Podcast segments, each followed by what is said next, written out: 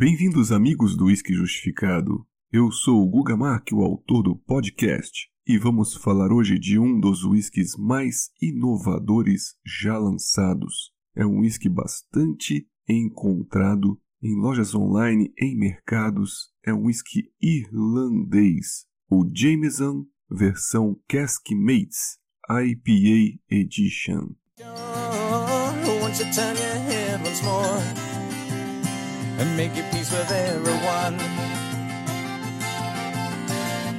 Citamos o termo inovação, pois aqui no rótulo mostra o que eles fizeram. Maturaram um whisky irlandês em barris de carvalho temperados com cerveja IPA. Se você olhar aqui na garrafa, a Jameson tem esse brasão e o slogan escrito nele é Cinemeto, que significa sem medo. Apesar de extremamente tradicionais, gostam de inovar. Narram aqui no rótulo atrás a história que uma cervejaria artesanal irlandesa utilizou barris de carvalho da própria Jameson para envelhecer suas cervejas, e alguns destes retornaram à destilaria temperados com aquelas notas lupuladas das IPAs.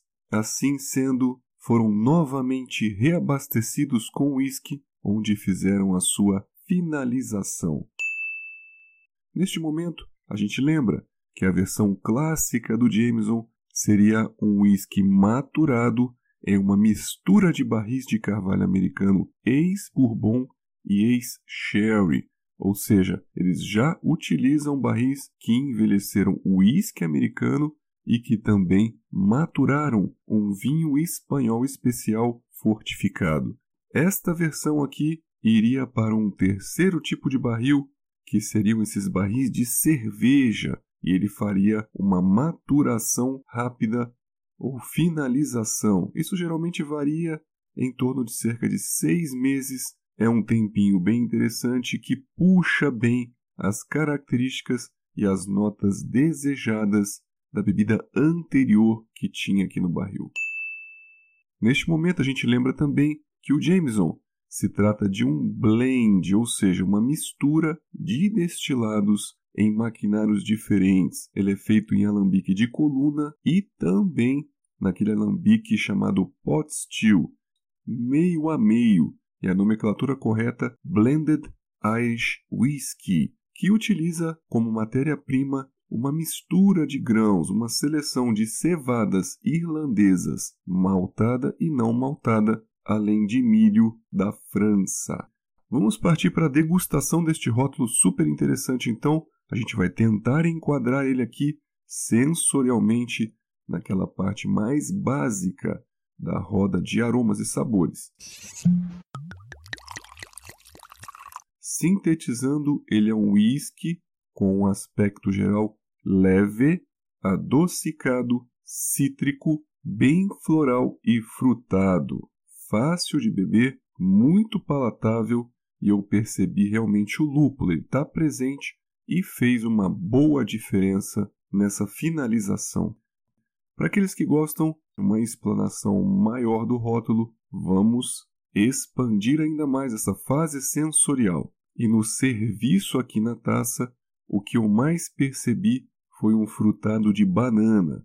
Teve algo floral e vegetal tropical, como maracujá e abacaxi, e isso foi bastante potencializado pelas notas lupuladas. Não foi visível aqui na fase nasal nenhum aroma pungente, azedo de cerveja ou de malte fermentado.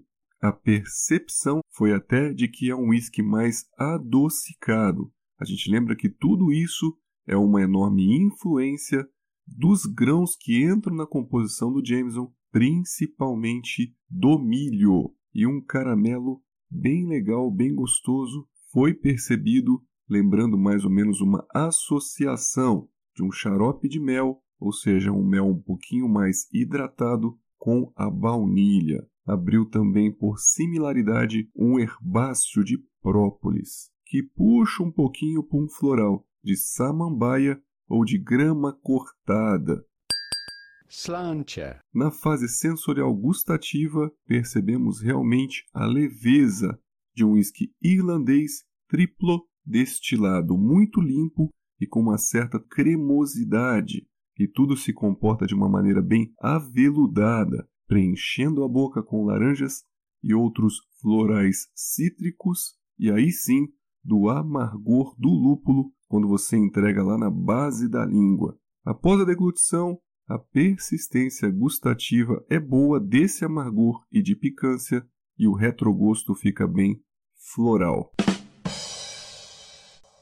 Vamos falar uma coisa que é bem importante, onde indicamos enormemente a compra. É um whisky de bom custo-benefício, geralmente encontrado abaixo aí dos 100 reais, e acreditamos que o Jameson evoluiu muito com essa finalização, escondendo um pouquinho o que nós percebemos da influência do milho no rótulo padrão, que dá até uma impressão de um bourbon um pouco mais diluído. Aqui ele ficou com cara de irlandês mesmo e equilibrou esse caramelo, esse melado muito doce que o Jameson normal tem, e esse aqui venceu. Para aqueles que gostam de esmiuçar todas as informações, lembramos que foram utilizados barris de uma cervejaria chamada Franciscan Well, e eles descrevem, na verdade, não como uma Indian Pale Ale, eles se denominam como Irish Pale Ale. Fomos buscar aí informações com especialistas e entusiastas em cervejas, dentre eles um nome muito interessante que é o Pedro Menezes beer sommelier e atuante no mercado e indústria cervejeira, a gente queria saber se há diferenças mesmo entre Irish ou Indian Pale Ale. Por quê? Queríamos saber se há menos ou mais concentração de lúpulo ou se havia diferenças no período de fermentação ou o tempo que a cerveja fica dentro do barril. Pensamos tudo isso, obviamente, pois os irlandeses adoram bebidas mais leves, um pouquinho menos alcoólicas, mais aguadas, de maneira educada, mais palatáveis. Na verdade, eles são muito tributados pelo teor alcoólico, então muitas vezes eles colocam bebidas um pouquinho mais diluídas para poder invadir e vencer o mercado, apesar do irlandês gostar mesmo de beber em grande quantidade e geralmente bebidas mais leves.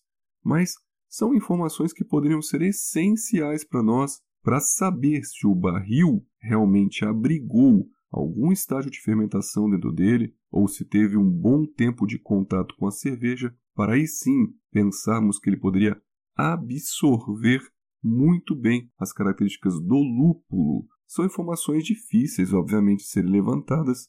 A gente ouviu muitos entusiastas dizendo que maturação de uísque em barril de IPA é uma enganação e que poucos efeitos aditivos seriam perceptíveis no resultado final. E aí, depois de toda essa degustação, somos infelizmente obrigados a discordar. Mas o problema é que algumas características que seriam aqui agregadas ao uísque, vindas da IPA, como as notas de frutas tropicais e florais, que geralmente vêm do lúpulo, seriam algumas notas muito ordinárias ou comuns. São notas parecidas àquelas vindas do barril de carvalho americano. Ou seja, muita gente se confunde, acha que não adicionou nada.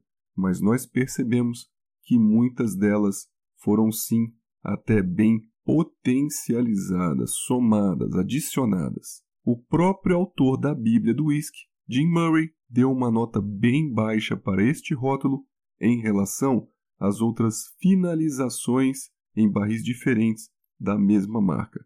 Ele pontuou esse whisky aqui com somente 70.5 e colocou um comentário que a picância vegetal do lúpulo estragaria o sabor de um belo whisky. Na verdade, aqui eu acredito que ele poderia revisar um pouco esta nota, pois nós mesmos pagamos a língua pois este amargor está bem na medida em um enorme equilíbrio com o do milho da composição do Jameson.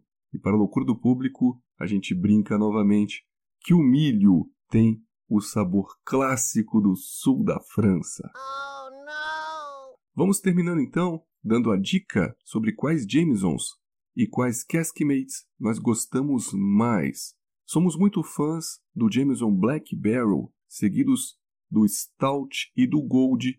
E por último vem a edição especial do Crested, mas depois de provar esse IPA, ele chegou muito junto com o Gold, que no caso utiliza uma finalização com barris virgens de carvalho americano. Ele acabava agregando notas de chocolate branco e maracujá, sendo bem feminino, bem delicado, enquanto este agregou amargor na medida e também muitos aromas florais.